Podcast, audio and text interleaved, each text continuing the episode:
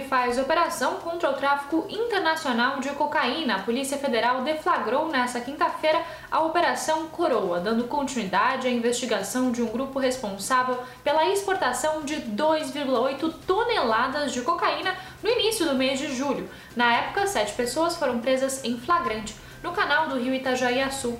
A Justiça Federal autorizou a prisão de oito envolvidos no esquema. A PF cumpriu 10 mandados de busca, apreensão e sequestro de bens em cidades catarinenses e nos estados de São Paulo e da Bahia.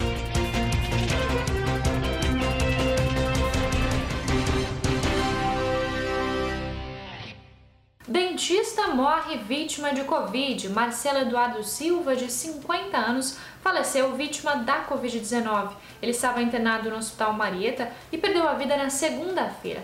Marcelo deixa a esposa e dois filhos. Ele tinha um consultório odontológico no bairro Fazenda, em Itajaí, e diversos pacientes lamentaram a perda. Vídeo de tubarão na Barra Sul viraliza. Um vídeo feito na Barra Sul, em Balneário Camboriú, preocupou os moradores da cidade. Nas imagens, um tubarão é visto nadando perto do mole.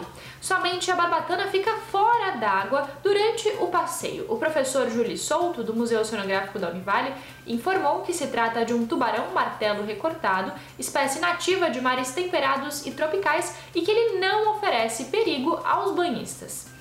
Esses foram alguns dos destaques desta quinta-feira aqui na região. Confira mais em nosso site diarinho.net.